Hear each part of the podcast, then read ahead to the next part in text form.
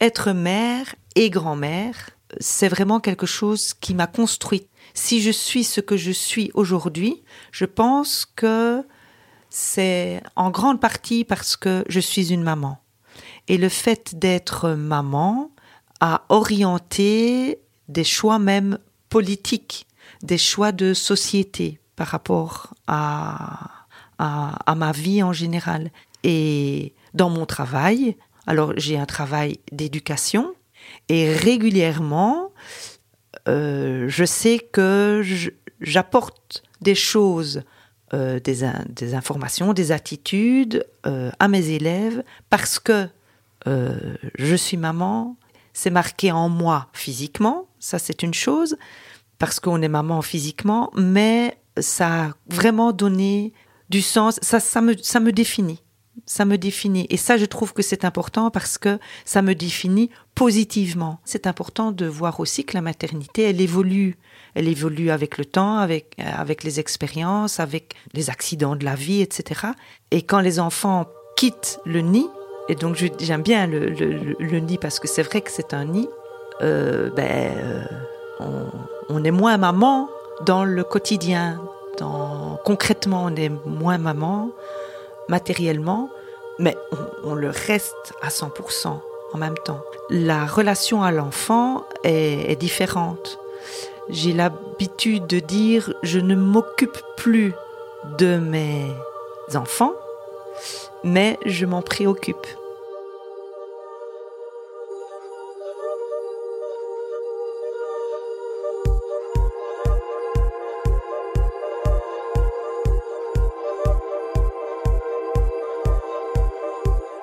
A une sauvagerie dans la maternité. J'ai capté le patriarcat quand je suis devenue mère, en fait. La maternité comme ça, non merci. Je n'ai plus le temps pour moi. On vit dans une société qui est euh, néolibérale, patriarcale, raciste, sexiste, classiste. Il faut réinventer euh, des mots. Vous écoutez Comment j'ai retrouvé ma mère Un podcast de Juliette Maugenet et Audrey-Lise Mallet.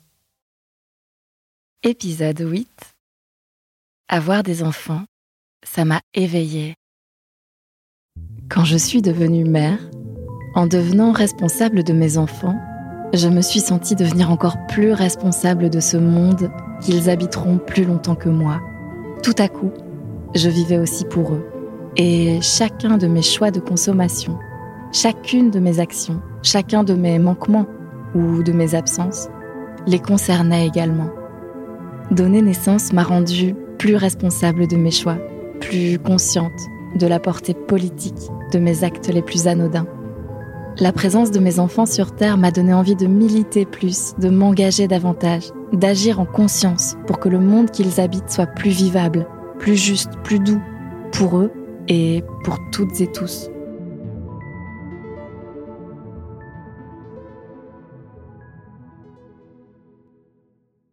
Et puis, leur arrivée dans ma vie, c'était aussi tout à coup le temps resserré. Je n'avais plus à ma disposition les 24 heures de mes journées d'avant. Désormais, mes heures leur appartenaient. Mes jours rétrécissaient. Chaque minute devenait une ressource à chérir. Plus question de faire des choses qui n'ont pas de sens. Après mes enfants, mes choix professionnels ont été guidés bien sûr par des critères matériels et des contraintes temporelles. J'avais besoin de gagner ma vie et j'avais également besoin d'avoir du temps pour m'occuper d'eux. Mais une force nouvelle m'est apparue. Pour la première fois de ma vie, je me suis auto-octroyé l'autorisation d'accorder du temps et de l'énergie à des projets qui avaient du sens pour moi. Pour la première fois, je dépassais les barrières du syndrome de l'imposteur. J'osais oser. Je postulais à une résidence d'écriture. Je participais à un livre collectif je produisais et créais un podcast. Je faisais tout ce que je n'avais jamais osé faire. Je n'avais plus de temps à perdre. Avec ma copine Agathe, qui est couturière et mère de deux jeunes enfants, on a un grand carnet dans lequel on écrit à tour de rôle. Ouais, un carnet à deux, un peu comme au collège, un safe space partagé, où on déverse sans fil tout ce qui nous traverse. À la base, on rêvait de fabriquer un recueil illustré, mais avec nos enfants encore bébés, on n'a jamais le temps de se retrouver. Alors on s'est dit qu'on allait commencer tout petit, sans pression de forme, d'horaire ou de résultat. Bon, et chaque page toute seule n'a l'air de rien, mais réunie dans un carnet et reliée, nos textes tissent une toile d'écho, de liens et de sens. Et cette toile, c'est notre espace juste à nous, l'émancipation timide et tenace de nos maternités cannibales. C'est la joie de l'insurrection qui commence. Agathe et moi sommes loin d'être les seuls à trouver dans l'écriture cette force libératrice et nécessaire. Début 2021, Alice Legendre commence à proposer sur Instagram les Ateliers des mères, qui portent désormais le nom de Libère. Dès le début, l'engouement est total et des centaines puis des milliers de femmes participent à écrire, lire et partager des textes qui racontent la complexité de leur maternité.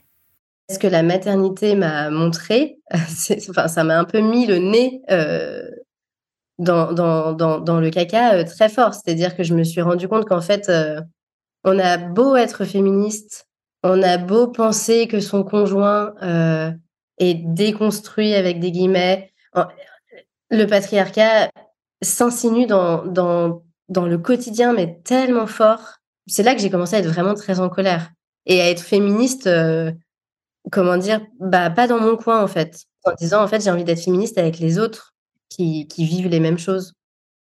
J'aime bien être en colère parce que je sais que c'est un truc qui me porte vachement et que ça me fait faire beaucoup de choses. Quand on est en colère et qu'il n'y a pas de solution, euh, c'est, c'est, c'est, ça peut être vraiment euh, source de grande détresse. Moi, je fais des, je, parfois, je fais des ateliers sur la colère. Enfin, c'est-à-dire, c'est le thème et il y a tellement de choses à dire et je, et je, et je vois bien que, en fait, le fait de déjà l'exprimer et d'avoir le droit de dire euh, je suis en colère pour ça, ça aide beaucoup. En fait, j'aimerais bien que cette colère-là puisse partir parce que parce qu'en fait, on est en colère pour des choses qui sont pas acceptables. Mais étant donné qu'elle est là, je trouve ça important de pouvoir euh, en faire quelque chose ensemble. Écrire, nommer ce qui nous remue, nous abîme, c'est déjà une manière de s'émanciper. Les femmes qui participent aux ateliers d'Alice disent souvent combien ça leur est vital de mettre en mots leur vécu, à quel point ça les nourrit, cet espace collectif, cette écoute réciproque. Écrire à la volée dans un carnet qu'on partage avec une copine. Participer, quand notre enfant dort, à un atelier d'écriture en ligne. C'est déjà une manière de reconquérir une forme de liberté de faire un pas de côté et de s'extraire un peu de nos maternités totales. Mais est-ce que c'est assez? Comment on fait quand on est devenu mère pour ressortir du foyer? Alors, je m'appelle Maï, euh, j'ai 34 ans, euh, je suis maman depuis 4 mois moi, j'ai besoin de sortir tous les jours. Je peux pas passer une journée enfermée euh, chez moi. C'est, absolument impossible. C'est la déprime euh, assurée. Si je reste à la maison, je me fais engloutir parce que j'entends mon enfant pleurer, parce que j'entends qu'il se passe quelque chose, parce que j'ai envie d'aller aider euh, son mon coparent. Et, et en fait, il faut que, il faut que je parte, quoi pas simplement que je sois enfermée dans une autre pièce. Ça, ça n'a pas toujours été possible parce qu'on est dans des tout petits logements. Donc, euh, sort plus efficace pour moi, c'est de sortir de la maison, c'est de dire là pendant deux heures, euh, je m'en vais. Et c'est quelque chose dont je parle dans le livre où j'explique que moi j'aime fuguer et que je veux continuer à fuguer même en étant mère. Donc, je fais des petites fugues pour l'instant. Celle qui aime fuguer, c'est Maï Youssef, autrice et doctoresse en sociologie, qui, avec son amie Lucille Dupré, a coécrit Lettres d'hiver, Lettres d'été une correspondance qui met en miroir leurs rapports respectifs à la maternité. Dans notre livre, il y, a une, autrice qui dit quelque chose que je trouve très joli. Elle dit, euh, il me semble que c'est Émilie Guillaumin, euh, qui dit que hum, elle a été elle-même sans son enfant pendant 34 ans. Donc elle connaît quand même davantage la vie sans son enfant que la vie avec son enfant. Et, euh, et que c'est important de s'en rappeler. Et ça m'a marqué. Donc euh, souvent, je, je, repense à, à cette idée-là. Et euh, quand je m'évade quelques heures, j'aime bien, même si elle est un peu peut-être un peu tabou, j'aime bien presque oublier que je suis mère. Il y a des moments où, euh, je sais pas, je suis accaparée par autre chose et puis j'ai oublié. Enfin, parce qu'en fait, j'ai l'habitude d'être la maille qui n'est pas mère et qui fait euh, autre chose de sa vie. Et donc, ça me fait du bien de la retrouver. Moi aussi, pendant quelques rares échappées, j'ai oublié que j'étais mère. Faire du vélo, aller boire un verre, danser, tourner des bols dans mon atelier de céramique. Pour une copine, c'est la boxe et l'escalade qui lui permettent de s'évader. Pour une autre, les manifs, la chorale ou aller nager. C'est souvent un peu euphorique et teinté d'un sentiment d'irréalité pour les mères de retrouver les passions qui nous ont le plus manqué, celles qui sont les moins compatibles avec la maternité. Le sport, la fête, les activités qui demandent du calme, de l'attention, qui sont intenses ou qui se tiennent la nuit à distance, sur des territoires où les enfants n'ont pas leur place. Ce texte de l'autrice belge Victoire de Changy, publié par Axel Mag, décrit bien ce que je ressens souvent. En donnant naissance à mes enfants, dans l'observation de leur devenir et de leurs interactions, dans le soin quotidien que j'ai à leur porter, dans tout ce temps passé, dans cette façon d'être à eux plutôt qu'à soi, j'ai trouvé la possibilité d'abandon. Une invitation à la malléabilité, à être malaxé à la forme de quelque chose, ici de quelques-uns, qui profondément nous échappe pourtant. Et je ne trouve rien au monde entier de plus outre-asservissant, outre-dépossédant, étrangement libérateur et exaltant. Malgré nos tentatives courageuses pour nous échapper et exister ailleurs que dans notre maternité, la société nous renvoie sans cesse à ce statut. On n'est plus que ça à une mère dans le regard des autres. C'est ce que raconte Lou, qui habite en face de chez moi avec ses deux jeunes enfants.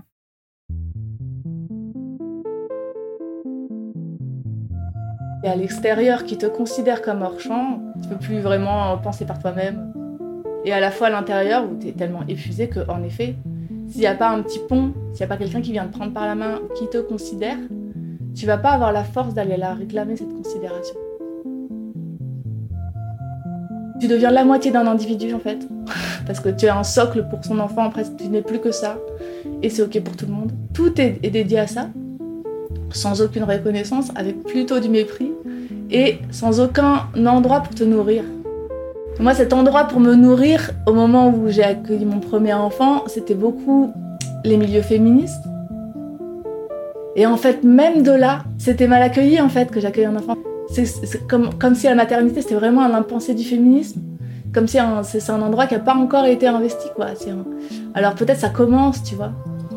Mais à l'endroit où j'étais, c'était toutes des personnes qui n'avaient pas d'enfants.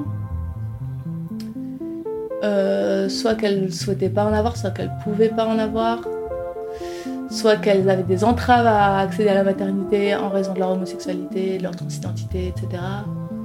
Du coup, ça créait pas mal de, tensions aussi, comme presque des injustices, euh, des choses comme ça. C'était la traîtrise de, d'accueillir un enfant et de s'en occuper.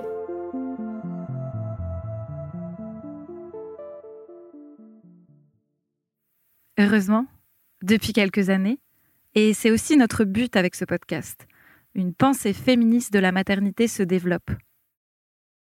C'est avec ce désir de prendre en charge ces questions qu'a été créé le festival Very Bad Mother, organisé un week-end de l'été 2020 à Concarneau, en Bretagne. C'était un espace à la fois féministe et militant qui revenait prendre à bras le corps ce sujet de la maternité. Ça, s'organisait par en, en appellent ça. C'est des espèces de discussions qui sont amenés par une personne euh, experte en la matière, ou en tout cas qui euh, a déjà bien brassé le sujet dont il va être question, par son vécu personnel, ou par euh, son travail, ou de la recherche, ou j'en sais rien, mais souvent à partir d'un vécu. Moi j'ai un t-shirt avec marqué Bad Mother, que j'aime beaucoup mettre, et que vraiment ça me donne... C'est le t-shirt que je mets quand, quand, je, quand j'en ai marre, ou quand tu peux être une super mère sans forcément te conformer à ce qu'on attend que tu sois en tant que mère. Et, être mère, c'est pas forcément euh, devenir un tapis, Euh, c'est pas forcément euh, fermer sa gueule partout. Euh, être mère, c'est pas forcément que tout soit propre. C'est pas forcément. Enfin voilà. Et il y a eu un discours au début de ce festival qui m'a trop touchée, qui m'a fait pleurer. Et encore aujourd'hui, quand je le lis, ça me fait pleurer. Je pense que ça me fait pleurer parce que ça vient, en même temps que ça vient combler, ça dénonce aussi le vide qu'il y a à l'endroit où il devrait y avoir un hommage et de la considération pour ce que c'est que d'accueillir un enfant et de le materner. Qu'on soit une femme, un homme, une personne trans, machin. En fait, ça, c'est tellement précieux et c'est tellement dur et c'est tellement lourd et c'est tellement fragile. En fait, ça, il devrait y avoir des hommages partout pour ça. Bah, le temps et l'énergie, en fait, ça devient vraiment le nerf de la guerre quand on est parent. Euh, par exemple, après cette édition de Very Bad Mother, il y a des personnes qui ont essayé de, créer une autre édition dans le Tarn. Mais en fait, quand tu as des enfants en bas âge, tu peux pas faire ça. L'équipe de Very Bad Mother, c'est des personnes plus âgées qui ont des enfants déjà grands. Ou alors pas encore, pas encore d'enfants. Mais en tout cas, il y a une bonne team de personnes qui n'ont pas cette charge-là et qui du coup peuvent déployer cette énergie pour euh, parler de ces sujets-là. En fait, la, question c'est comment ces sujets peuvent être brûlants et importants pour des personnes qui ne sont pas directement concernées dans le temps présent à ce moment-là, en fait. Parce que les personnes qui sont directement concernées à ce moment-là, elles ne peuvent rien faire d'autre que ce qu'elles sont en train de faire. Elles peuvent rien faire d'autre que d'être sous l'eau. Lou met le doigt sur une des questions qui nous traversent avec Juliette. Comment permettre la participation des mères à des collectives à la vie politique féministe si elles sont déjà accaparées par le soin des enfants? Comment rejoindre un mouvement, une initiative, ou simplement sortir de l'isolement quand notre prise de conscience politique correspond à un si grand moment de bouleversement? Pour s'informer, se réunir, réinvestir l'espace public, militer, il faut en premier lieu, loi raison, qu'on puisse en avoir le temps et l'énergie. Partager le soin des enfants ce serait aussi permettre aux mères de participer à la vie publique et politique, de transmettre leurs idées, leurs expertises, de pouvoir œuvrer à la recomposition du monde. Alors que j'enregistre cet épisode, ça fait jour pour jour trois ans que j'ai appris que j'étais enceinte. Trois ans que mon corps est muraille, montagne, nourriture. Quand dedans il abrite et couvre tour à tour deux enfants. Quand dehors il allait, porte et cajole en même temps deux enfants enceinte de ma fille, avec déjà un bébé d'à peine un an, malade et épuisé, je suis désespérée de ne plus rien réussir à faire. On me répète. Mais si, tu fabriques un être humain. Bon, je suis partagée. Oui, c'est beau de créer la vie, mais je ne veux pas être que ça, j'ai besoin de faire autre chose. Depuis leur naissance, j'écris debout, sur la table allongée, J'écris en berçant, en allaitant ou la nuit entre deux morceaux de sommeil haché. La nuit, c'est un peu le dernier territoire des mères, qui ne sont plus des mères mais juste elles-mêmes, enfin. Et tant pis parfois pour le repos. On résiste contre l'épuisement, pour jouir d'un tout petit fragment de liberté qu'on trouve dans un livre, des messages échangés, un film une étreinte, quelques heures à danser. Quand je découvre Le monde est à toi, de l'autrice et militante féministe Martine Delvaux, je suis bouleversée. Je l'offre à plusieurs mères autour de moi, à Juliette et à Louve. Quand sa fille est née, Martine aussi a ressenti ça, cet impératif à écrire, à nommer. Sans doute qu'avec l'arrivée d'Élie dans ma vie, il y a eu une sorte d'urgence d'écriture, un autre rapport à l'écriture. Euh, je, je, me revois me lever à 5 heures le matin pour écrire avant qu'elle se réveille il y avait comme une urgence d'écrire parce qu'après la vie était prise par les soins à donner au bébé. Et j'ai écrit avec elle sur moi, avec elle pleurant, enfin pour essayer de la calmer, en même temps en tapant un mot. Enfin, j'ai jamais arrêté d'écrire. Et donc ce rapport à l'écriture, c'est comme intensifié, puis en même temps, ben, le féminisme est devenu de plus en plus urgent. Euh, donc, je ne sais pas si l'un a influencé l'autre, mais, mais c'est lié. C'est lié dans mon parcours. Donc, j'écrivais avant qu'elle avant qu'elle arrive. J'avais déjà fait des livres. Mais avec son arrivée, ben, il y a eu un livre qui est très peu connu qui s'appelle Échographie et où j'ai fait des fragments un peu à la Roland Barthes, à la Maurice Blanchot sur euh, toute la première année de la vie d'Élie. Euh, mais là, pas du tout une maternité rose bonbon, pas du tout une maternité euh, apaisée, on peut dire une maternité plutôt angoissée. Moi, elle est née au moment où il y avait la guerre en Irak. Euh, donc, je, me, revois l'allaiter devant ces images de la guerre. Donc, j'étais très troublée. Pour moi, la maternité, ça a été aussi l'entrée dans la mort, en fait, dans une conscience de la mortalité, de la mienne et, et de la sienne. Et voilà, et ça s'est comme creusé. Euh, parce qu'en la mettant au lit un soir, elle m'a demandé si c'était vrai qu'il y avait des gens qui faisaient du mal aux enfants. Et Ellie était pas du tout une enfant. Euh, elle, verbalisait pas de cette façon-là, elle était pas là-dedans, elle était dans un imaginaire d'enfant euh, très pur, on, pourrait dire. Et elle m'a lancé cette phrase et j'ai eu comme, ça a été un choc. En fait, ça a été une sorte de mini trauma. Euh, et je suis entrée dans l'inquiétude, dans une autre forme d'inquiétude, qui était pas, pas seulement la mienne, mais celle qu'elle, que je, en fait, je devenais consciente de l'inquiétude qu'elle portait. Et donc, ça a donné lieu à Rosamère, qui est comme une, euh, un récit sur euh, ma propre enfance, sur comment je suis devenue une fille, en fait, comment on fait les filles, qu'est-ce qui, qu'est-ce qui fabrique les filles dans notre société. Et puis plus tard, après, j'ai comme cessé d'écrire sur elle ou à partir d'elle, et j'ai écrit euh, plus tard Le Monde est à toi, et puis l'an dernier, Pompière et Pyromane. Ce que dit Martine Delvaux, ça rejoint ce que partageait Juliette en début d'épisode. La maternité, c'est aussi une prise de conscience accrue du monde et de ses injustices. On devient habité par une inquiétude permanente, une inquiétude aux effets souvent opposés. Parfois, la peur que l'on ressent pour nos enfants nous tétanise et on est totalement aliéné par nos angoisses. D'autres fois, l'inquiétude est fertile, source d'une mise en mouvement et d'une colère, d'une urgence à agir. L'écriture a toujours été là. Elle, était là quand j'étais moi petite. Hein. Je pense que je suis une de ces personnes qui savaient très tôt que, que c'est ça que je voulais faire. Et avec l'arrivée d'Élie, ben, elle, elle s'est centralisée. En fait, elle a pris la place. Euh, comme si de devenir mère, pour le dire comme ça, ou en tout cas de vivre avec cet enfant-là, m'amenait à poser un autre regard sur le monde, puis un autre regard sur l'écriture, où l'écriture s'est mise à avoir une autre fonction dans ma vie je suis très hantée par cette idée de la bonne élève. Moi, j'ai été la très bonne élève. J'ai été vraiment la, fille académique parfaite euh, euh, qui fait tout dans les temps, même plus vite, et puis bon. Et peut-être qu'avec l'arrivée d'Élie, je suis devenue la moins bonne élève. Je suis devenue celle qui occupait plus la marge, euh, plus têtue, plus déterminée par à suivre mes propres élans. Il y en a marre d'être douce et docile. Et si on commençait plutôt à foutre le feu Ne plus être la pompière qui s'épuise à éteindre l'incendie que les autres démarrent et qui, en même temps, doit lécher les plaies des brûlés. Dire non, s'insurger, crier ensemble notre colère. Devenir pyromane.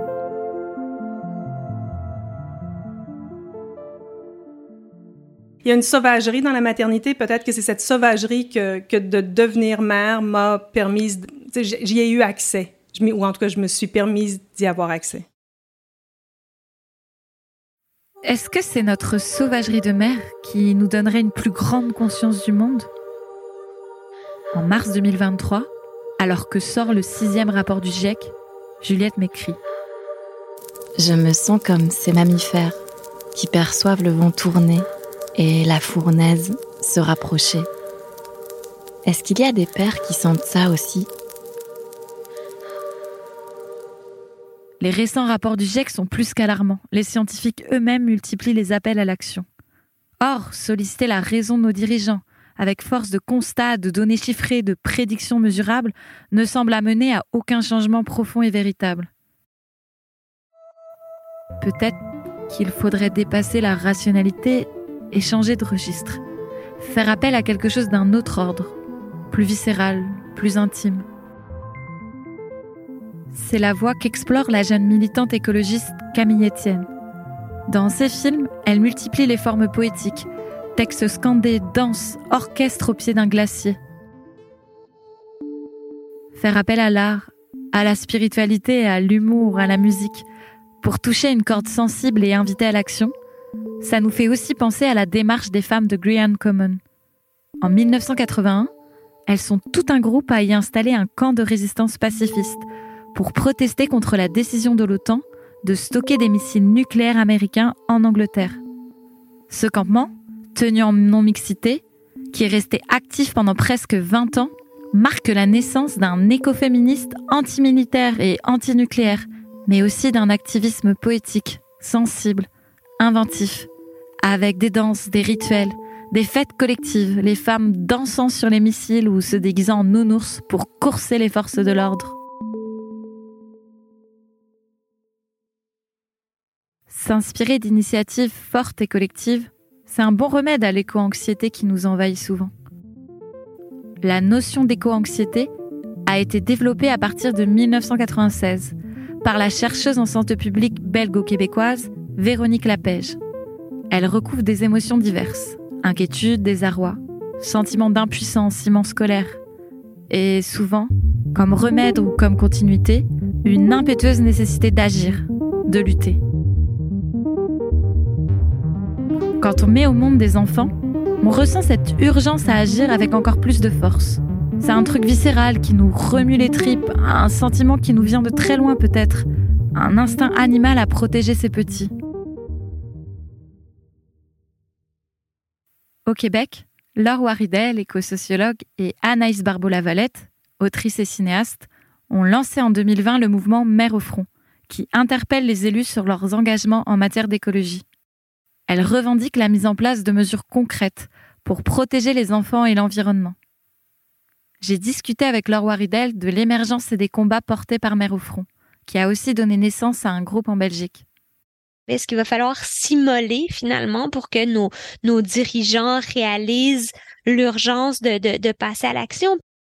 Puis très rapidement, on s'est dit, mais dans le fond, c'est ça, c'est l'amour qu'on a pour nos enfants qui doit être le moteur de, changement. Et cet amour-là, ce, désir de protéger, il est universel. Il transcende les barrières politiques de la gauche, de la droite, les différences culturelles, religieuses, d'âge, de, de, de, de, tout ce qu'on veut. Hein. On s'entend collectivement partout sur la planète, ou presque, qu'il y, a un caractère presque sacré dans la nécessité de protéger la, vie de nos enfants. Donc, c'est habité par cet élan protecteur-là, mais aussi par la colère qu'on avait à l'égard de l'inaction de nos, dirigeants politiques. Donc, c'est vraiment intéressant parce que dans nos conversations, il y avait à la fois l'amour qu'on qu'on considère euh, dans notre mouvement comme notre arme de construction massive pour la suite du monde, et de l'autre, cette, cette colère-là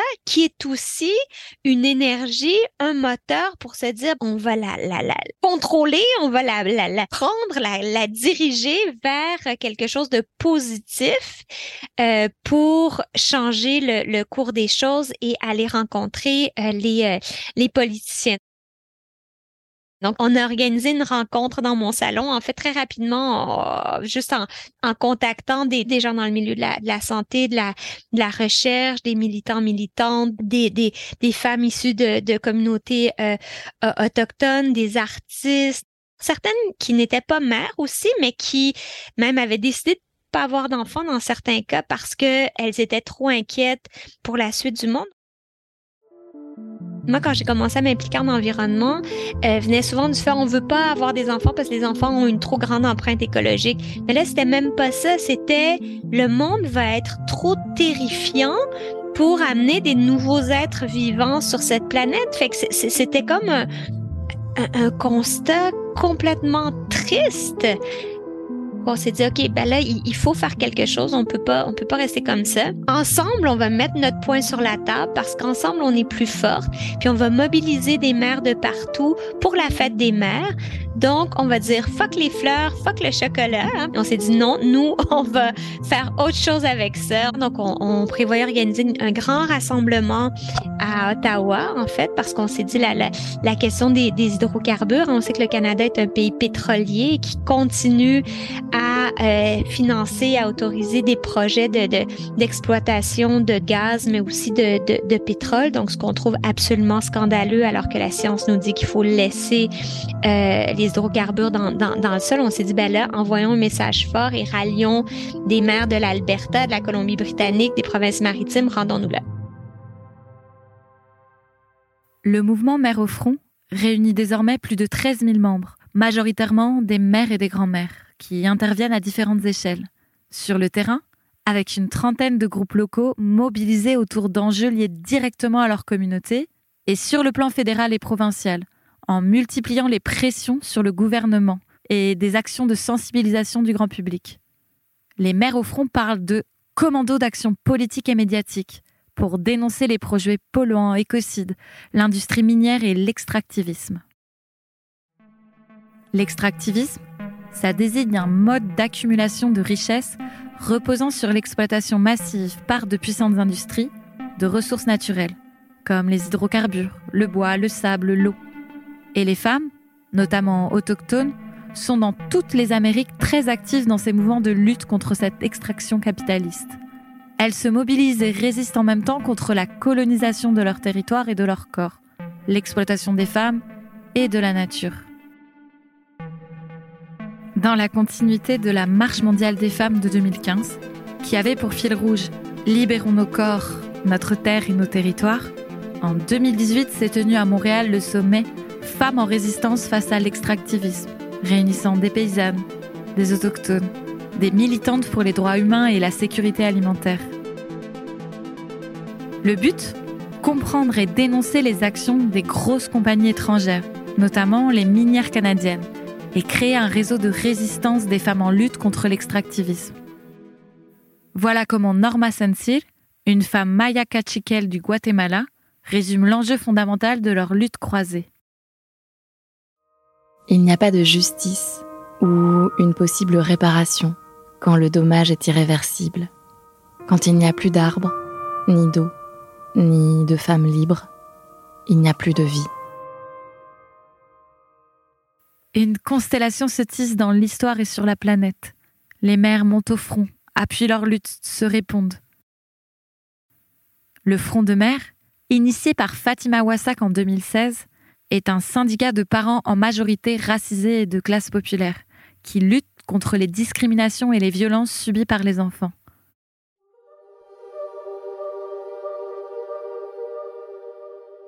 Il s'inscrit dans la lignée des folles de la place de Vendôme, ces mères des quartiers populaires qui, dans les années 80, exigeaient vérité et justice autour des violences faites à leurs enfants.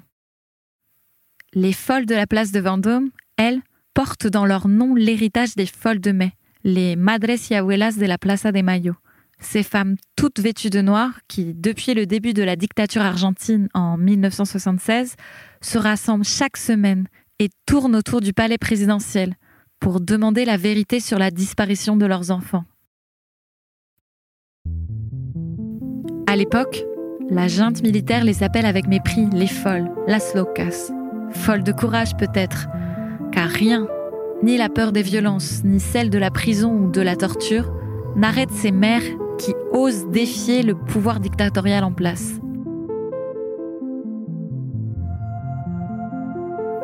On l'a évoqué aussi dans plusieurs épisodes. En devenant mère, les femmes sont dépossédées de leur capacité d'agir, surtout face aux institutions patriarcales que sont encore l'hôpital, l'école ou la police, qui sont des endroits particulièrement normatifs et producteurs d'inégalités. Fatima Wassak, dans son essai La puissance des mères, explique bien que ces logiques dominatrices paralysent davantage les mères racisées et précaires, qui, plus encore que les autres mères, doivent répondre aux exigences de douceur, de discrétion. On attend d'elles qu'elles soient les gardiennes de la paix sociale, empêchent les débordements de leurs enfants, qu'elles fassent tampon entre leur colère et l'école, la société. Sauf qu'aucune mère ne veut faire taire les revendications légitimes de ses enfants. Mieux que personne, les mères sont là pour écouter leur colère, leur donner un écho, se battre à leur côté pour changer le monde qu'ils vont continuer à habiter. Mais aujourd'hui, je suis avec les jeunes adultes. Donc, je suis avec cette génération-là. Et c'est vrai que c'est leur avenir que je défends. C'est ça ma radicalité. Donc là, on est devant, on est dans une crise climatique, on serait dans un autre type de crise, ben je serais en train de me battre pour leur vie, à elles et à eux. Et moi, je me bats pas pour ma fille. Dire, ma fille, c'est, sa vie est avec tous les autres. Et c'est comme si je la regarde avec tous ces autres et avec la vie devant elle et je me bats pour ça, pour ce regard qu'elle porte. Donc, je suis comme derrière, enfin, à côté, mais derrière. Et, c'est ça qui c'est ça ma place.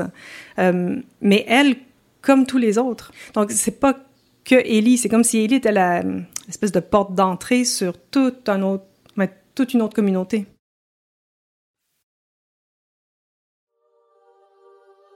Il n'y aura pas de justice climatique sans justice raciale et sociale ou sans combat féministe.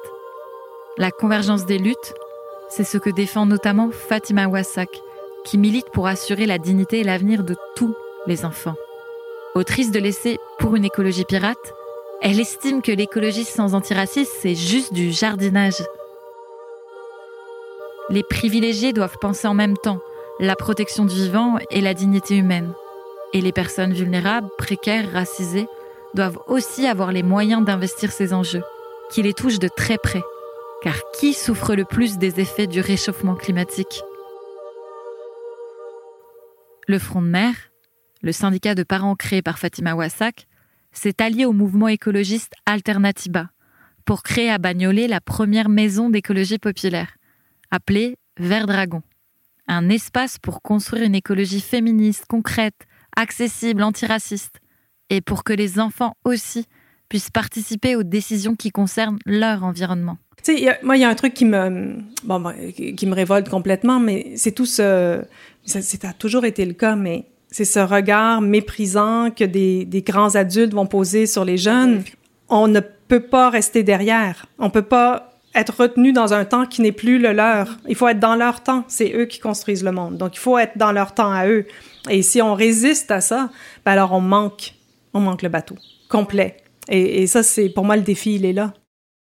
Il me semble que si on s'implique, par exemple dans Extinction Rébellion ou dans des mouvements euh, ou qui sont très investis par les jeunes, on y arrive. Et pourquoi il faudrait être parent? On peut être des, des tantes, des oncles, des enfin on veut, on peut les adopter d'une autre manière, on peut s'impliquer, on peut on peut vraiment être dans une, une, recherche de proximité à leur endroit plutôt que de se cantonner dans une distance. Il y a vraiment un truc euh, c'est pas l'apanage des parents. On n'a pas besoin d'être parent pour faire l'effort.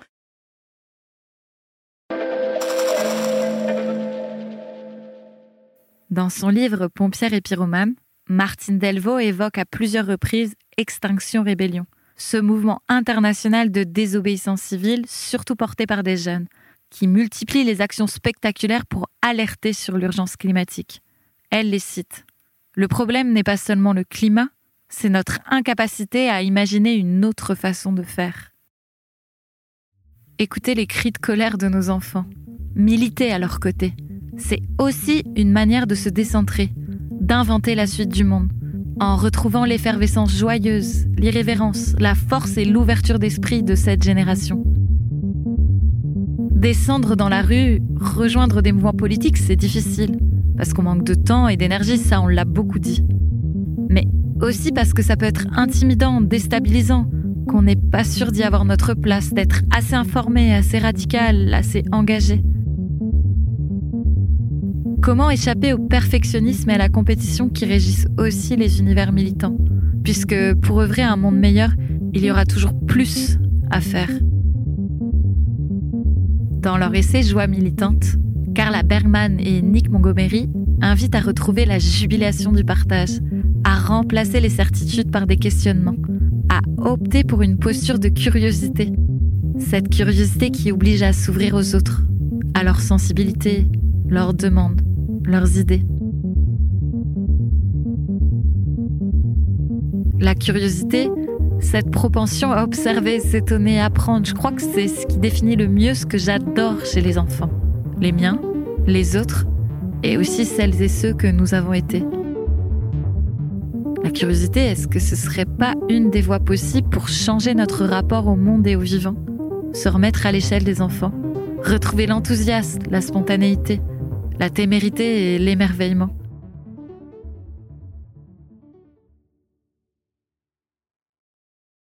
Cette enquête, menée avec Audrey, a aussi été nourrie des réflexions et des idées de Sabine Panet, notre productrice, la rédactrice en chef d'Axel Magazine. Un jour, elle nous a parlé de cette phrase puissante, prononcée par Tsutomu Yamaguchi, la seule personne qui a survécu aux deux bombes d'Hiroshima et de Nagasaki. les seules personnes qui devraient avoir le droit de gouverner des pays dotés d'armes nucléaires sont les mères, celles qui allaitent encore leur bébé. Des mères, il y en a tellement. Nous sommes toutes différentes.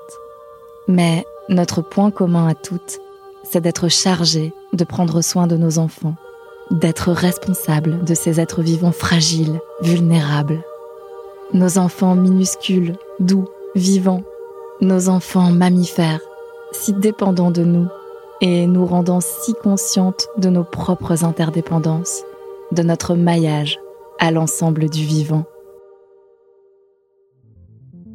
Nous sommes mère et grand-mère par le sang et autrement. Nous nous levons pour protéger nos enfants. Nos enfants qui ne veulent plus faire d'enfants. Nos enfants qui appellent à l'aide. Nos enfants, volcans de promesses, que nous avons invités dans cette vie en leur parlant de beauté, de douceur, de vertige, de possible. Nous sommes celles qui mettent au monde, celles qui nourrissent et celles qui soignent. Nous sommes fières et en colère, aimante et décidée. Nous exigeons des gestes forts et immédiats, de la droiture et du courage politique. Nous sommes de partout. Nous sommes innombrables, d'un océan à l'autre et bien au-delà. Nous sommes mère loup, mère caribou, mère outarde et mère carcajou. Nous sommes la mère beluga qui meurt en mettant bas et la mère kangourou qui fuit le brasier. Nous sommes toutes les mères. Nous sommes aussi la vôtre. Nous sommes en colère et vous savez que notre colère est juste. Nous voulons un avenir. Nous voulons que la vie gagne.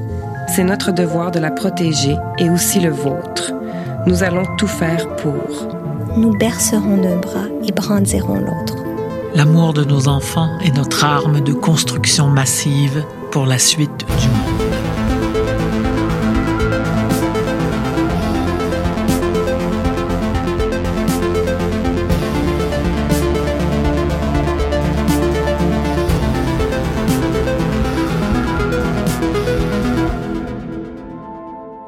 Cet épisode a été écrit et réalisé par Audrey-Lise Mallet avec le regard de Juliette Mogenet et de Sabine Panet.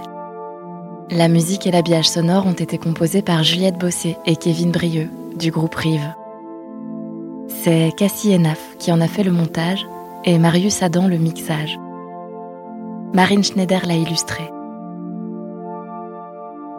Comment j'ai retrouvé ma mère est une production d'Axel Magazine Vie Féminine en coproduction avec Makers. Ce podcast a été réalisé avec le soutien de Alter Egal, un dispositif de la Fédération Wallonie-Bruxelles, et de Equal Brussels, un dispositif de la région de Bruxelles-Capitale.